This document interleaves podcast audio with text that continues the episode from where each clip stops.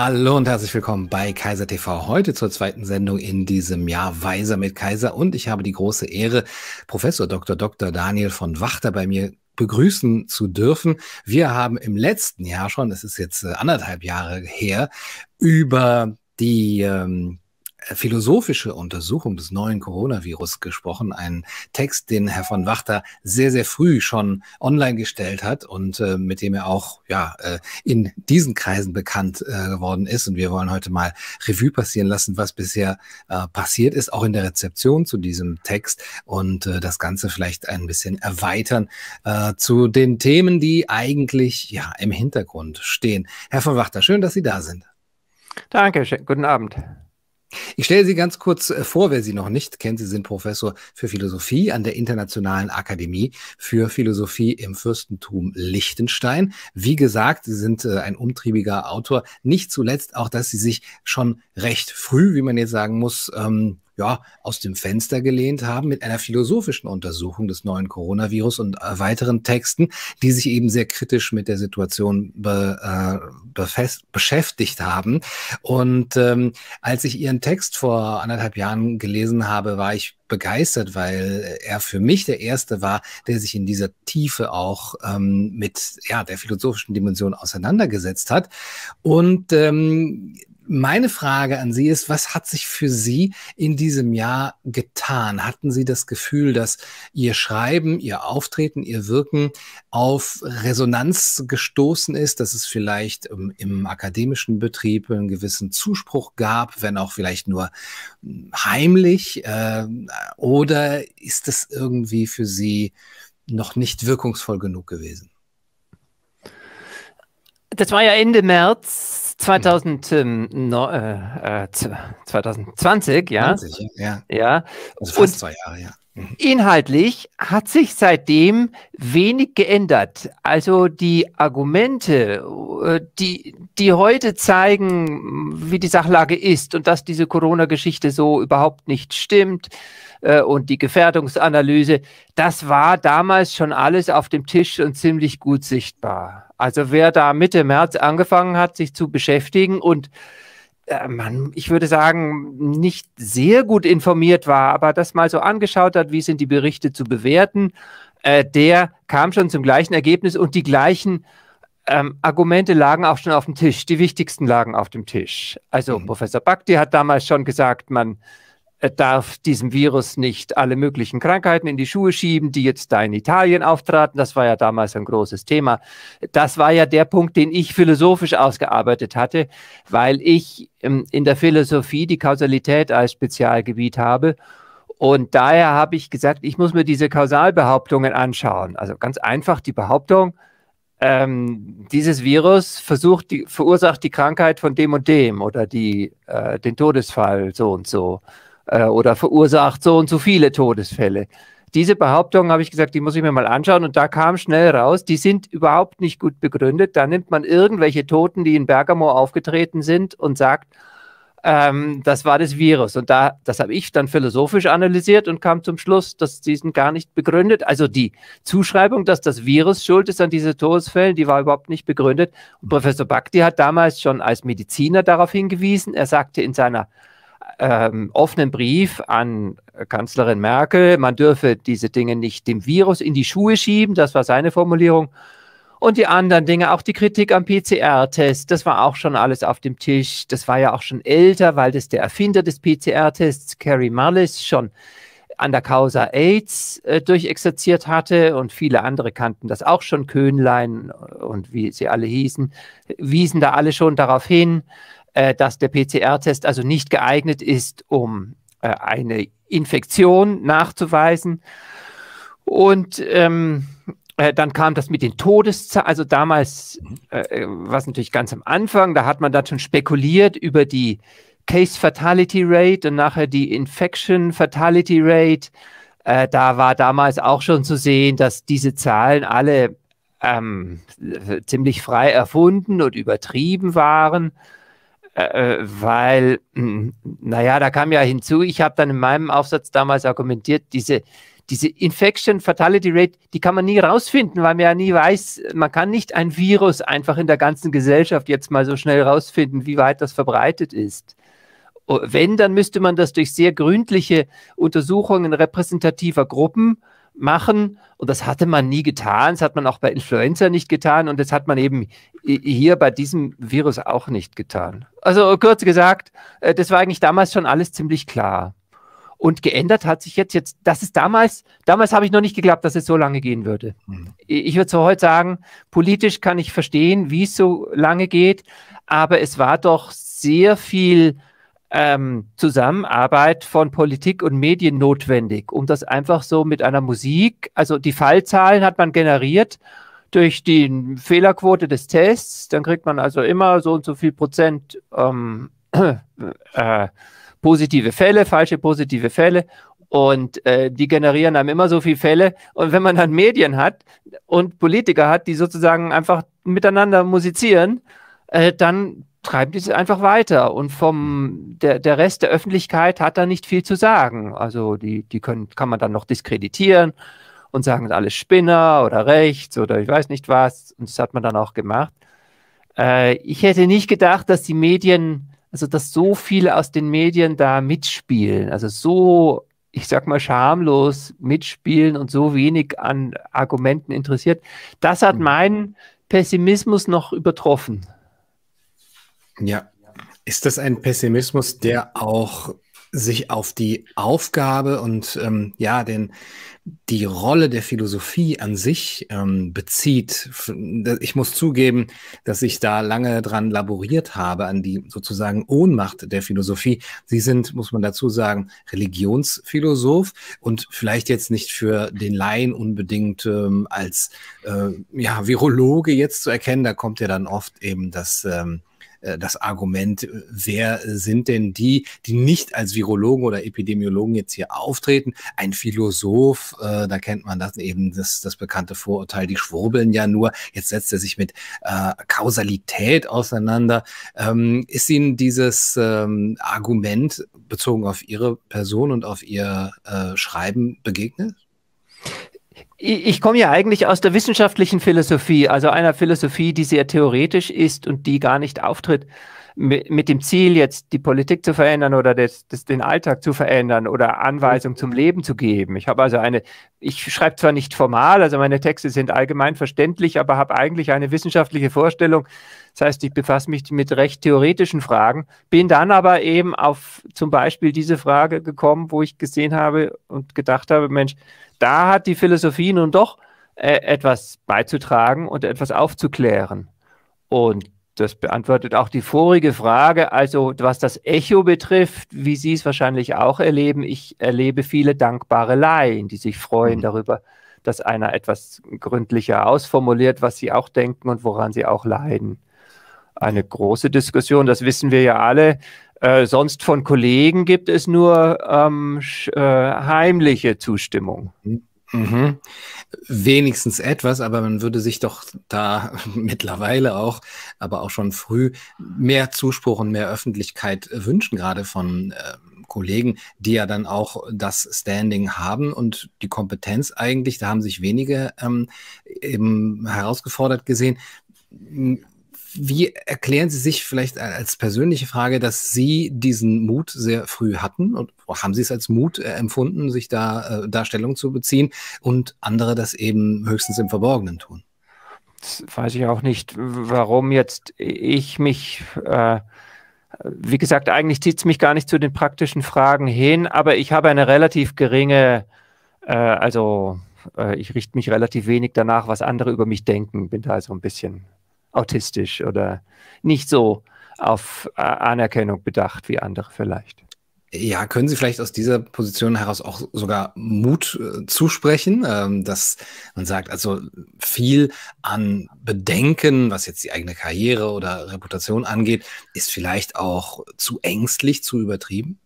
Ja, das ist, ich habe, ich weiß, das hat Jordan Peterson mal sehr ähm, also vor der Corona-Krise, mal gut gesagt, das hat eigentlich ausgedrückt, was ich auch denke. Er sprach davon, ich glaube, sein Beispiel war, angenommen, Sie werden in Ihrer Firma einem so einem äh, Gender-Gerechtigkeitstraining unterworfen, wo sie genau wissen, das ist irgendwie eine politische Agenda und sie stimmen damit gar nicht zu. Dann sagt er, sie haben, sie können, äh, sie, müssen wählen in der Situation, wenn sie vor so etwas stehen, wo sie vor der Frage stehen, äh, soll ich jetzt Stellung beziehen oder nicht? Und wenn ich Stellung beziehe, wie groß sind die Kosten? Hat er gesagt, ja, mhm. ein gewisses Opfer muss man bringen. Entweder man ist still also entweder man bezieht Stellung, dann kriegt man vielleicht ein bisschen Prügel ab oder auch mehr Prügel ab, also bis hin zum Stellenverlust.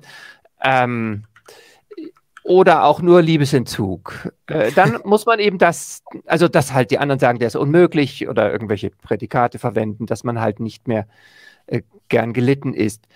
Ähm, dann muss man diesen Schaden tragen. Aber wenn man still ist, man soll nicht glauben, dass wenn man still ist, dass man dann keinen Schaden davon trägt, mhm. sondern dann, ähm, ich weiß nicht, wie er es ausgedrückt hat, aber bei Platon gibt es die Ausdrucksweise, dann leidet man Schaden an seiner Seele. Also mhm. Platon hat ja, also Sokrates hat ja dann gesagt, äh, Unrecht tun ist äh, schlimmer als Unrecht leiden, denn der, der Unrecht tut, erleidet Schaden an seiner Seele. Und so ist mhm. es auch da. Wenn man stumm ist, eben dann leidet man Schaden in seiner Seele. Und wenn man Stellung bezieht und wahr, also wenn man das sagt, was man für wahr hält und begründet und dadurch einen Nachteil hat, dann ist dieser Nachteil auch kompensiert dadurch, dass man eben aus seinem Leben was gemacht hat. Also, und wie groß auch dann der Schaden ist. Der Schaden ist ja bei uns nicht riesig groß. Wobei ich jetzt nicht das Opfer von Menschen, die ihre Stelle verlieren, äh, kleinreden möchte, aber das Opfer ist nicht riesig im Vergleich zu dem, was andere Menschen gelitten haben. Und man, ja. was, wozu leben wir denn, wenn nicht, um solche Opfer zu bringen? Ja. Und es ist ja abzusehen, dass der Schaden höchstens größer wird, je länger man wartet und äh, dass es nicht besser wird jetzt. Und jetzt haben wir noch eine oder hatten wir eine, eine relativ gute Situation, da ein bisschen was einzusetzen. Äh, Sokrates hätte vielleicht gesagt, man muss auf diesen inneren Daimon hören, vielleicht das, das Gewissen. Hm, Sie haben auch darüber geschrieben, was es für Pflichten und Rechte denn äh, philosophisch zu rechtfertigen gibt. Uns fällt dann natürlich heutzutage die ganz virulente Frage nach der Impfpflicht, sogenannten Impfpflicht, ein staatlich ähm, verhängt.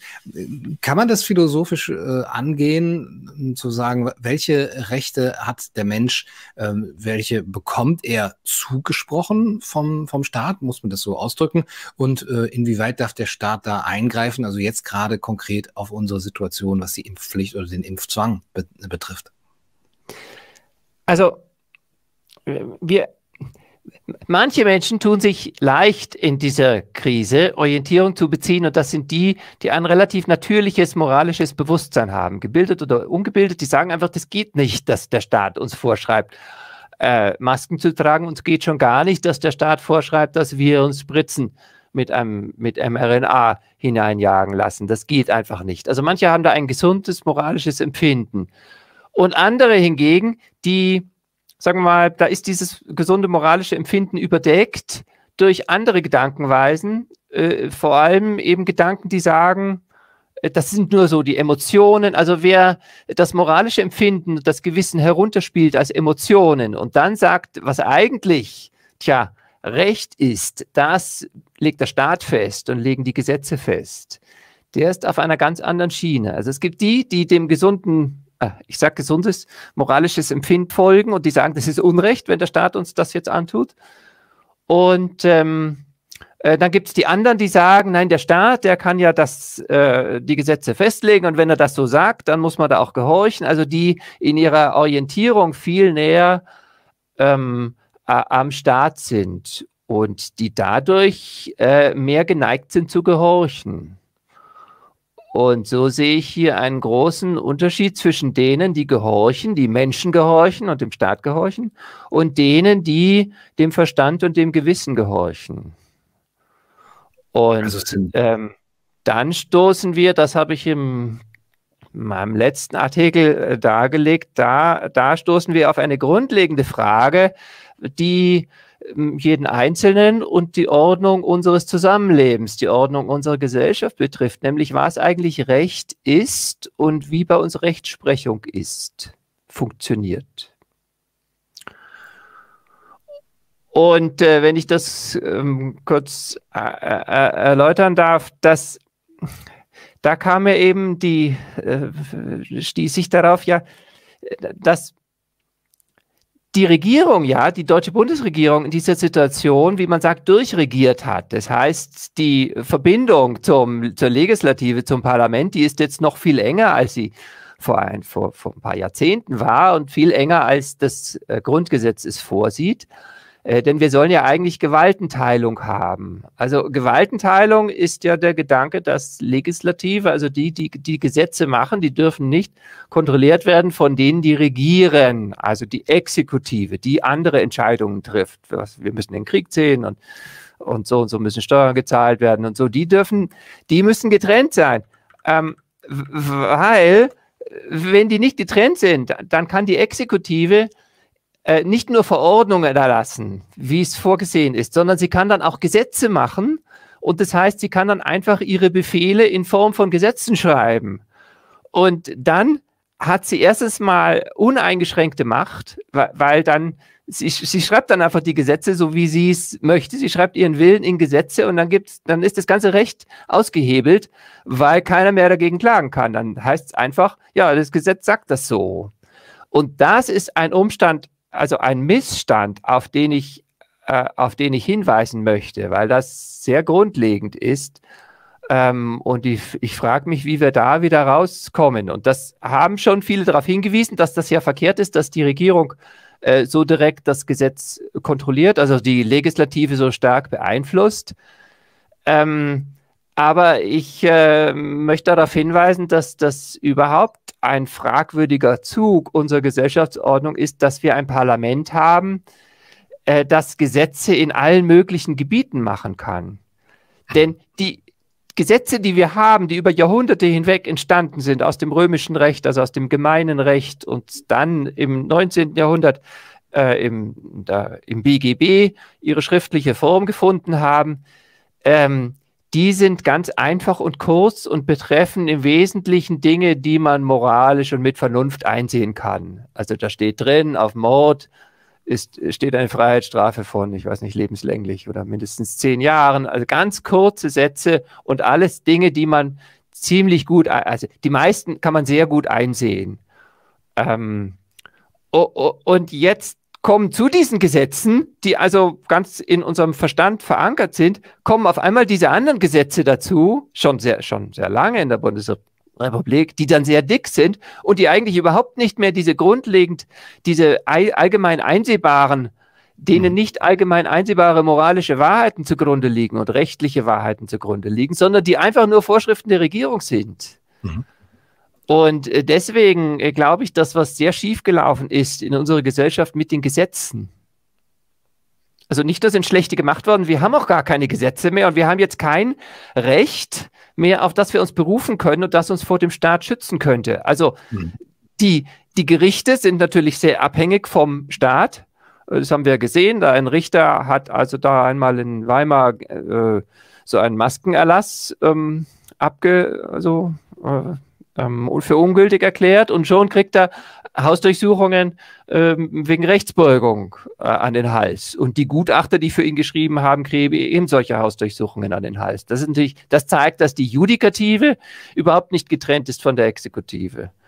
Und, und auch die Gesetze selbst, äh, äh die sind auch überhaupt nicht mehr, erfüllen nicht mehr den Zweck, den sie eigentlich haben. Also die gibt es nicht mehr, weil auch die Regierung behauptet, sie könne einfach Gesetze schreiben. Mhm. Und es ist überhaupt nicht selbstverständlich, dass man Gesetze macht.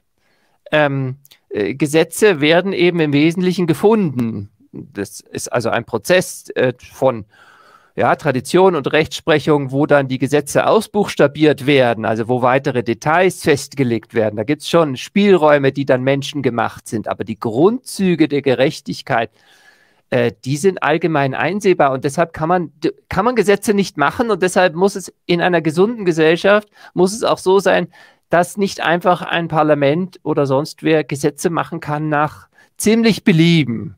Die, hm. die Grenze, die äh, nach dem Grundgesetz da ist, sind ja die Grundrechte, die im Grundgesetz geschrieben sind. Und das soll das Bundesverfassungsgericht machen. Aber erstens ist natürlich die Beschränkung jetzt auf irgendwelche Grundrechte, das ist ja recht willkürlich. Also dann sagt man, die Meinungsfreiheit, äh, die steht da drin, das ist ja auch gut. Aber ist denn andere Rechte sind ja auch nicht weniger Rechte. Also auch Einzelrechte, wenn, äh, wenn Sie mir Geld leihen, haben Sie Recht darauf, dieses Geld zurückzubekommen. Das ist auch nicht weniger Ihr Recht als Ihr Recht, Ihre Meinung zu sagen. Äh, und ähm, das Recht auf Eigentum, was ja der Staat durch Steuern massiv angreift, wieso gehört das nicht zu den Grundrechten dazu? Wieso darf der Staat da einfach alles Mögliche festlegen in Form von Gesetzen und dann ist halt auf einmal 30 Prozent weg oder 50 Prozent weg mhm. oder 70 Prozent weg, wenn man alles zusammenzählt und Inflation noch dazu. Also äh, dieses Recht ist überhaupt nicht geschützt. Also die, de, der Schutz der Rechte der Menschen durch äh, die Verfassung und das Verfassungsgericht ist sehr dürftig. Und ich meine, äh, eine, eine gesunde äh, Gesellschaft wäre eine, wo überhaupt nicht die, der Gesetz, wo überhaupt niemand die Gelegenheit hat, Gesetze so zu machen, um seinen Willen durchzusetzen. Mhm.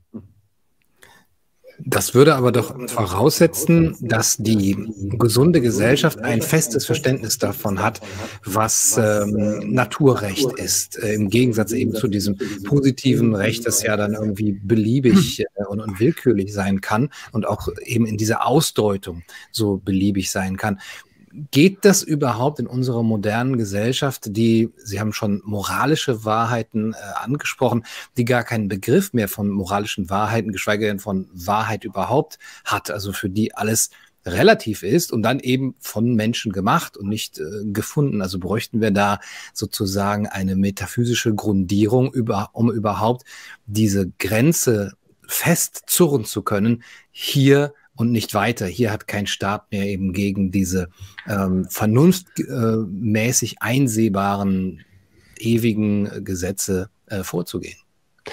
Das, also Naturrecht heißt ja ähm, Recht, das nicht von Menschen gemacht ist, dass man also so in gewisser Weise vorfindet. Und dann im Bereich der Ethik spricht man vom moral moralischen Realismus. Das ist die Auffassung, dass es moralische Wahrheiten gibt. Moralische Wahrheiten wie, ich habe die Pflicht, Ihnen das Geld zurückzuzahlen, das Sie, ähm, das Sie mir geliehen haben. Äh, und so in der, in der Philosophie, aber noch mehr so im, im Laien, sagen wir mal im Journalismus oder in Schulen, äh, da wird das immer sehr, wie man sagt, problematisiert. Da wird also gesagt, ja, die Kulturen sind ja so verschieden und heute haben wir ja keine metaphysische Grundlage für Naturrecht. Wie soll denn das alles gehen? Also da wird sehr viel verächtlich drüber geredet. Das halte ich für, ja, das ist so ein theoretisches Reden darüber, aber in der Praxis, jeder, der sein Gewissen anschaltet, ähm, hat doch eine relativ solide moralische und rechtliche Erkenntnis. Mhm. Und die Frage ist auch äh, akademisch und philosophisch, denn wir haben ja in Europa ein über Jahrhunderte hinweg gewachsenes Recht, das, das äh, ich würde sagen, der, der, der Vernunft ähm, in groben Zügen entspricht. Also das eben impliziert, dass wenn einer einen Arbeitsvertrag hat, dann muss der Arbeitgeber den Lohn bezahlen und der andere muss die Arbeit erbringen. Und wenn er die Arbeit nicht erbringt, dann gibt es also auch Einschränkungen auf der Lohnzahlpflicht. Und also es ist in der Praxis nicht so schwierig zu entscheiden, was richtig ist. Und äh, zusätzlich haben wir eben eine über Jahrhunderte hinwachsene, gewachsene, hochsolide ähm, Rechtslage. Also im BGB ist es festgelegt und wir haben davor, bevor es diese Festlegung gab, hat sich auch ein, ein Konsens gebildet oder äh, ja, ein, ein, weitgehender Konsens gebildet im sogenannten gemeinen Recht. Mhm. England im Common Law. Mhm. Ähm, wir brauchen gar nicht darüber philosophieren, ob es jetzt Naturrecht ist oder positives Recht. Wenn man das Recht nähme, das über Jahrhunderte hinweg gewachsen ist in Europa, äh, dann hätten wir so viel Gerechtigkeit, also wie wir überhaupt nur hoffen können.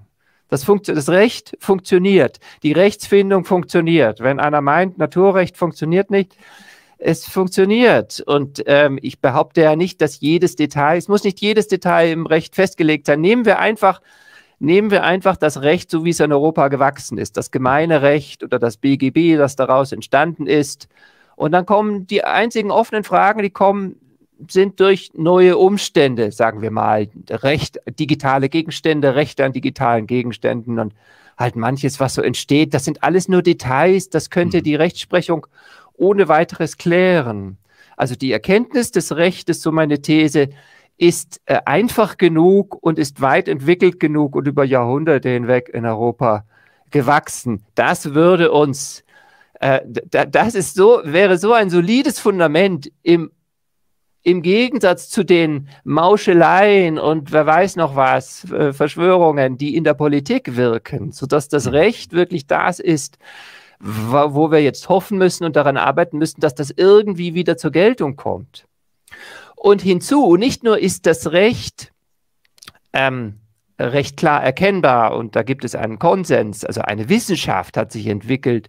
Äh, natürlich ist die heutige Rechtsprechung sehr positivistisch ausgerechnet, weniger darauf, aber ähm, in der Tradition haben wir da genug Erkenntnis und im BGB haben wir auch genug Grundlage eines richtigen Rechtes. Und hinzu kommt ja noch, dass das Prozedere, also die, die Verfahrensweisen, die haben sich ja auch noch äh, optimiert über die Jahrhunderte hinweg. Also, dass es einen Rechtsanwalt zum Beispiel gibt und dann tausend Details dazu, ähm, also die, die, die allgemein bekanntesten sind eben, dass jemand einen Rechtsanwalt hat und äh, dass jemand unschuldig ist, bis seine Schuld bewiesen ist. Aber das Recht hat ja noch viel weitere Details hervorgebracht, die den äh, Menschen schützen vor Fehlentscheidungen und die zur Wahrheitsfindung beitragen. Und da haben wir also im Bereich des Rechtes eigentlich eine Tradition, äh, die wunderbar gewachsen ist und die die Wahrheitsfindung sehr gut herbeiführen würde. Und aber bei uns äh, äh, geschieht wenig nach Recht und nach Rechtsprechung, wie es gewachsen ist, sondern die Politik regiert uns. Die, ja, nach was regiert die? Nach, nach äh, Einfluss von Lobby, nach Ideologien, die die Politiker haben und nach Gutdünken und Gemauschel und Fraktionszwang. Wir haben also da ein ein barbarisches System, das da über Exekutive und einer, einem Parlament, einer Legislative, die an die Exekutive drangehängt ist, die da mit Mauscheln und mit äh, Einfluss durch Lobbyisten und wer weiß wen uns regieren und also ins Leben eingreifen in einer furchtbaren Weise, während eigentlich das Recht und die Rechtsprechung das wäre, was uns Schutz böte und was wirklich Freiheit und Recht brächte. Also ich finde es so wunderbar, dass in der deutschen Nationalhymne es heißt Einigkeit und Recht und Freiheit. Also wir brauchen Recht und Freiheit. Das wäre es, was wir bräuchte, bräuchten. Die, die Freiheit kann man auch nur haben, äh, wenn das Recht da ist. Also äh, deswegen habe ich in dem Aufsatz geschrieben, wir brauchen eben die, die Freiheit, die hat man, wenn das Recht gilt. Mhm. Und die Herausforderung ist jetzt, dem Recht zur Geltung zu schaffen.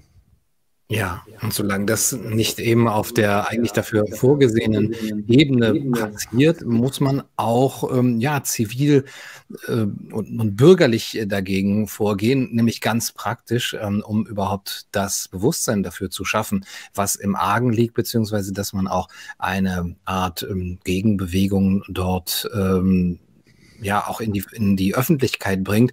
Sie sind Mitglied der Gesellschaft der Mediziner für Wissenschaft und Wissenschaftler für Gesundheit, Freiheit und Demokratie, der MWG-FD, auf die ich gerne kurz zu sprechen kommen würde. Das ist eine ähm, Vereinigung, ähm, ein, äh, eine Gesellschaft, in deren Vorstand zum Beispiel Suhari Bhakti äh, ist und die jetzt auch gerade ein Konzept für einen Corona-Ausstieg äh, vorgelegt haben.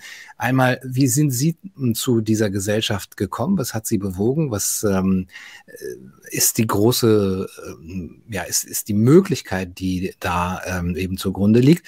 Und was soll dieser Corona-Ausstieg eigentlich äh, besagen?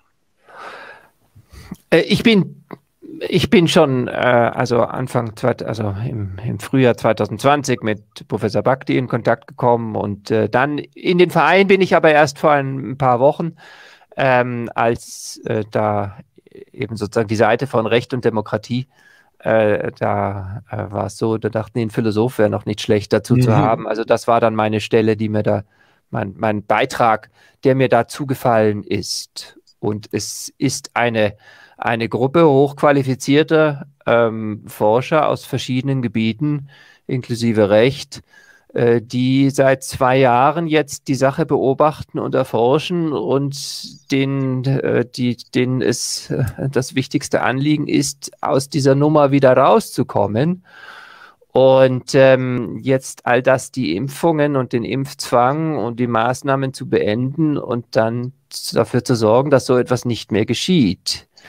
Äh, das Konzept, die, das Papier, also das ist ein kurzes zusammenfassendes Papier und ein längeres Papier, das übrigens sehr lehrreich ist für jeden, der seine Kenntnisse über das Immunsystem erweitern will, kann ich wirklich sehr empfehlen. Das ist ein sehr, sehr lohnendes Papier. Es ist auf der Internetseite mwgfd.de herunterladbar und wird auch an viele Verantwortungsträger geschickt. Ähm, da ist der Wunsch durch Wissen, ähm, eine Verbesserung der Lage herbeizuführen. Ja, an wen richtet sich das genau? An Politiker, an Medienschaffende, an die allgemeine Bevölkerung? Äh, das äh, Papier wird an, an möglichst viele Verantwortungsträger in Exekutive und Legislative äh, verteilt, äh, geschickt und ähm, äh, darüber hinaus soll es aber allen interessierten Laien und Profis der Weiterbildung und der Ermutigung dienen. Mhm. Ja, ich kenne es auch jetzt äh, erst seit äh, ein, zwei Wochen. Haben Sie Einblick in die Wirkung dieses Papiers, in die Wirkung der Arbeit der Gesellschaft? Ich habe jetzt noch kein ähm, äh, kein Feedback erfahren, äh, was die Betroffenen, also Politiker und äh, betrifft. Da habe ich noch nichts äh, jetzt gehört, mhm. wie es da angekommen ist. Aber sonst die breitere Öffentlichkeit hat es dankbar und freundlich angenommen, was man an einzelnen Kommentaren sieht. Ja, es ist, bleibt ja auch nicht aus, dass wir das weiterhin auch bekannt machen, bekannter machen, zumindest ähm, dafür, dass dann hinterher niemand sagen kann, das haben wir ja nicht gewusst, davon haben wir nichts gewusst. Ähm, also danke auch, dass Sie da den offenen Brief äh, unterschrieben haben und mitverfasst haben und auch in dieser Gesellschaft aktiv sind. Ähm, ein äh, Artikel, auf den ich gerne zum Schluss äh, zu sprechen kommen würde, der beschäftigt sich ähm, mit dem kapitalistischen System, ein Text, den Sie geschrieben haben, ähm, wo es ja auch gerade in dieser Bewegung, die für Aufklärung in ähm, der Corona-Krise ähm, sorgen möchte, immer wieder die Frage gibt, ist es eigentlich jetzt hier ein, ähm, ein Ausbund an äh, Kapitalismus, der jetzt hier wild geworden ist ähm, und der sich solche Krisen ähm, und auch mit einer Schockstrategie vorgehenden Krisen im Sinne äh, des Neoliberalismus jetzt hier gerade die, die, die Gesellschaften verändert, um dann eben für die großen Unternehmen, also die äh, dem, den man dann äh, Kapitalismus zuspricht, um für die einen neuen Markt zu schaffen. Ähm, wie sehen Sie dieses Verhältnis zwischen der, der Zuschreibung, das ist neoliberalistisch, das ist äh, oder neoliberal, das ist kapitalistisch, was hier gerade vorgeht, oder ist es eben eine, eine Art äh, semisozialistischer oder, oder schon ganz sozialistischer Machtergreifung? Um den Begriff Kapitalismus rankt sich eine ganz unglaubliche Verwirrung, die äh, denkerisch viel Schaden anrichtet, also die das Verständnis davon, wie es sein sollte und was der jetzige Fehler ist, sehr trübt. Und das kommt daher, es hat auch was damit zu tun, dass der Ursprung des Begriffs Kapitalismus äh, doppelt ist. Einerseits wurde er verwendet von Marxisten, die äh, die freie Ordnung kritisiert haben oder was auch immer, die Zustände kritisiert haben. Und andererseits wurde es aber auch von Vertretern der freien Marktwirtschaft positiv verwendet. Naja, jetzt gibt es jedenfalls diesen Begriff und äh, in dem Artikel sage ich, der Begriff ist erstmal verwirrend und wir müssen erstmal anschauen, was besteht und was daran gut ist und was daran falsch ist. Und da ist meine Analyse, wir haben jetzt keine freie Marktwirtschaft in Deutschland oder nur in einem sehr, sehr geringen Maße eine Marktwirtschaft, sondern wir haben einen vom Staat stark eingeschränkten Markt und äh, zusätzlich haben einzelne Unternehmen ähm, machen sich den Staat zunutze, um ihre Vormachtstellung und ihre Vorteile zu verfolgen. Also äh, ganz konkret jetzt natürlich Pharmaindustrie, sage ich mal plakativ, äh, sorgt dafür, dass ihre Impfstoffe äh, möglichst stark verbreitet und möglichst obligatorisch gemacht werden, damit sie ihren Profit maximieren. Das wäre jetzt mal der klassischste Fall, der eindeutigste Fall, wo ein Unternehmen also auf Politik einwirkt und dadurch sich Staatsmacht zunutze macht, äh, um ihre Interessen voranzutreiben. Und ähm, viele Leute, sobald da ein Unternehmen irgendwo ist, sagen sie, das ist jetzt Kapitalismus.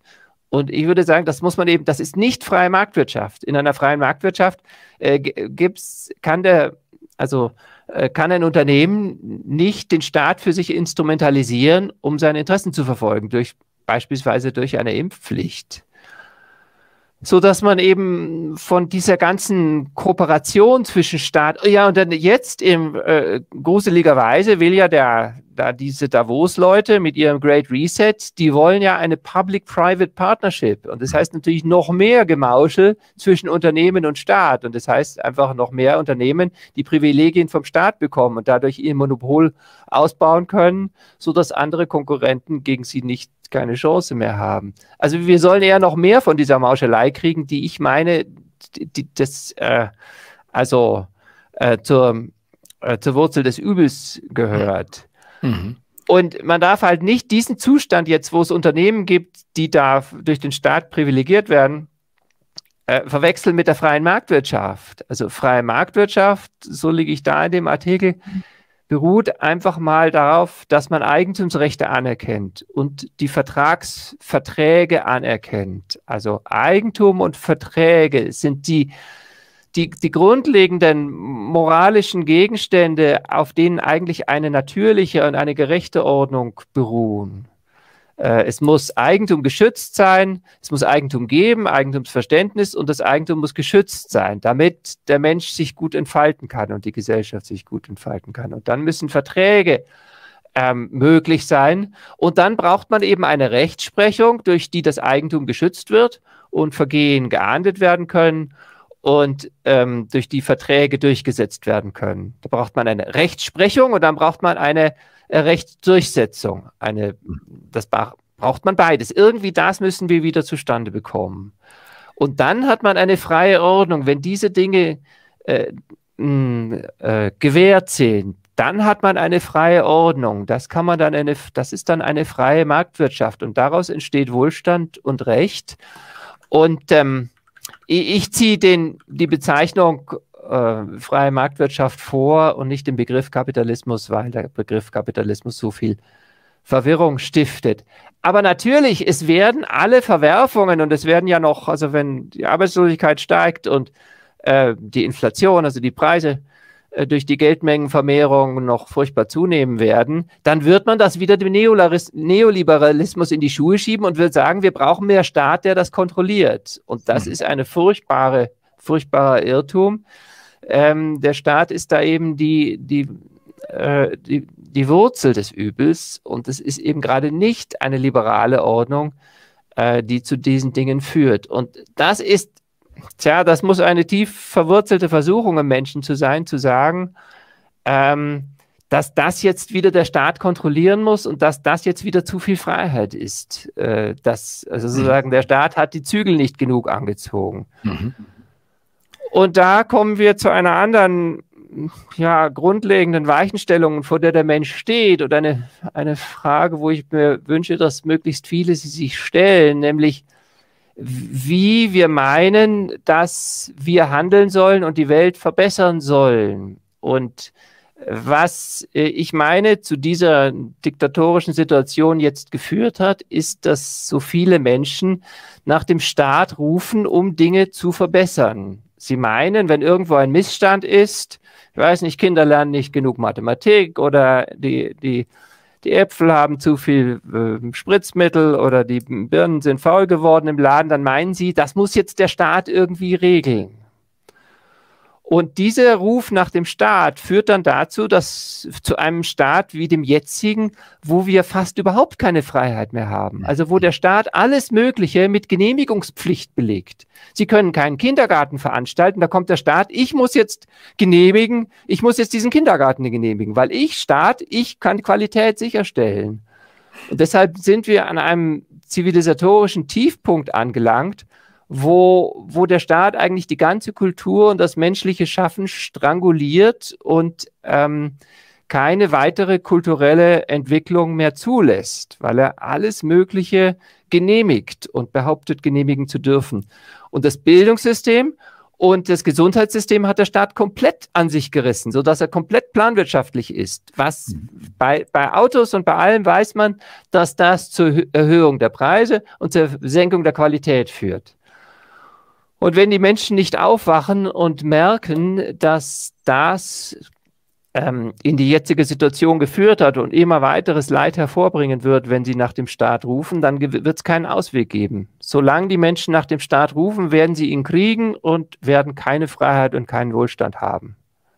Sehen Sie denn da jetzt eine Chance? Sie haben von dem Tiefpunkt äh, gesprochen. Ist dieser Tiefpunkt gleichzeitig auch ein Wendepunkt? Kann das einer sein, wenn die Menschen das jetzt merken, dass äh, doch eigentlich äh, der Bock zum Gärtner gemacht worden ist, beziehungsweise eine natürliche Ordnung eine höhere Chance hätte, aber gleichzeitig ja die Angst da ist und diese Sehnsucht nach Sicherheit und Ordnung, die ja offensichtlich nur der Big Brother schaffen kann. Also gerade wenn es jetzt heißt, mein Nachbar, der Mitmensch ist mein Gefährder, der wird ja in seinem egoistischen Freiheitsverständnis, ja, das sagen ja auch jetzt viele Politiker, das ist ein vulgäres, ein vulgäres Verständnis von Freiheit, wenn jemand nur sagt, ähm, ich möchte meine Maske nicht anziehen und so weiter, der wird ja äh, als Gefährder angesehen und der Staat als einziger Retter. Also sehen Sie da eine, äh, eine Möglichkeit zur, zur Wende jetzt, wo wir sehen, hoffentlich, welche Kollateralschäden das mit sich bringt, so eine Mentalität? Oder geht es eher noch äh, tiefer in, ins, ins Unheil? Äh, einen gewissen Fortschritt kann ich sehen. Es sind doch viel mehr Leute aufgewacht und viel mehr Leute sehen das Wesen des Staates auch. Das würde ich sagen. Das gehört zu den positiven Entwicklungen, die, die sich, äh, die entstanden sind. Manche Menschen, also es sehen jetzt mehr Menschen, wie ungeeignet der Staat ist, äh, die Qualität von etwas zu kontrollieren. Aber mein Optimismus hält sich in Grenzen. Es ist jetzt kein sehr tiefes Umdenken. Und ähm, das, das muss stattfinden, weil das etwas ganz Grundlegendes ist, ob ich mein Leben so sehe, dass ich sehe, ich habe die Aufgabe, mit meinem Eigentum, viel oder wenig, und mit meinen Gaben und meiner Zeit die Welt zu gestalten und zu verbessern. Das so, nur wenn der Mensch und viele Menschen sich so sehen, kann ähm, das Zusammenleben gut gelingen und das einzelne Leben gut gelingen. In dem Moment, wo die Leute meinen, da ist ein Missstand, das muss der Staat jetzt machen, da ist, da hungert jemand oder da ist jemand arbeitslos, ähm, geht alles schief. Und das ist eben, das ist eben ja eine sehr grundlegende Entscheidung, ob ich wirklich meine Verantwortung sehe, ob ich wirklich mein Eigentum und meine Möglichkeiten verstehe und sehe und sage, das setze ich jetzt ein. Da gibt es Arbeitslose oder Hungernde. Dadurch wird ja das Leben, dadurch ergeben sich ja die Aufgaben des Lebens, dass ich es als meine Aufgaben begreife und ich kann mich dann mit ihnen zusammentun und mit anderen. Aber dieses Rufen nach, den, Rufen nach dem Staat ist ganz furchtbar, weil dann die Menschen überhaupt nicht mehr ihr Leben leben, mhm. Sondern nach anderen rufen. Und schon am Anfang, ich weiß noch, am Anfang der Corona-Krise, da frug mich also jemand entsetzt, was ich denn meine, was der Staat hätte tun sollen. Und er konnte sich gar nichts anderes vorstellen. Und die Antwort war aus meiner Sicht ganz eindeutig, der Staat hätte nichts tun sollen. Es geht den Staat überhaupt nichts an, ob irgendein Virus herum geistert und den Leuten Schnupfen macht oder nicht. Also wenn, wenn irgendeine Maßnahme es gibt, die die Menschen davor schützt, dann werden die Menschen das finden. Aber die Vorstellung, dass der Staat jetzt da was vorschreiben muss, um diesen Virus da zu kontrollieren, die ist eben so irregeleitet, dass nur Unheil rauskommen kann. Mhm. Und wenn ihm einmal diese Rolle zugesprochen worden ist, ist es natürlich auch das Einfallstor für diejenigen, die ein großes äh, Profitinteresse daran haben, dass eben diese eigenen Produkte angeboten äh, werden und eben auch ja korporatistisch äh, angeboten werden. Wir sehen ja auch, dass ähm, einzelne ähm, medizinische Mittel eben gar nicht zur, zum Angebot äh, kamen, dass das äh, auch diffamiert wurde und dass eben von Anfang an direkt auf diese eine Linie dann auch ähm, abgezielt wurde. Also auch meines Erachtens ein, ein klarer Hinweis auf, auf die, die, die Macht äh, und, und die Benachteiligung, ähm, also die Macht, die der Staat dann da hat, die genutzt wird von denen, äh, die sich eben etwas davon versprechen können, weil sie schon die, ähm, ja, diesen diesen Crony Capitalism, wie, wie man das auch nennt, und diese korporatistischen äh, Gemengelage dann ausnutzen können und die anderen das eben nicht können. Ähm, also es ist eine große Arbeit auch die mit der Mentalität der Gesellschaft und auch der Mentalität jedes Einzelnen zu tun hat, das Bewusstsein überhaupt erstmal herzustellen und zu stärken. Sie machen diese Arbeit mit ihren Texten, mit ihren Vorträgen und mit äh, ihrer Arbeit zum Beispiel in der Gesellschaft für ich, ich, Gesellschaft der Mediziner und Wissenschaftler für Gesundheit, Freiheit und Demokratie. Ich betone das nochmal, diesen etwas äh, sperrigen Namen, MWGFD. Äh, die Texte von Ihnen und auch ähm, die, den offenen Brief von dieser Gesellschaft. Die haben wir in der Videobeschreibung verlinkt.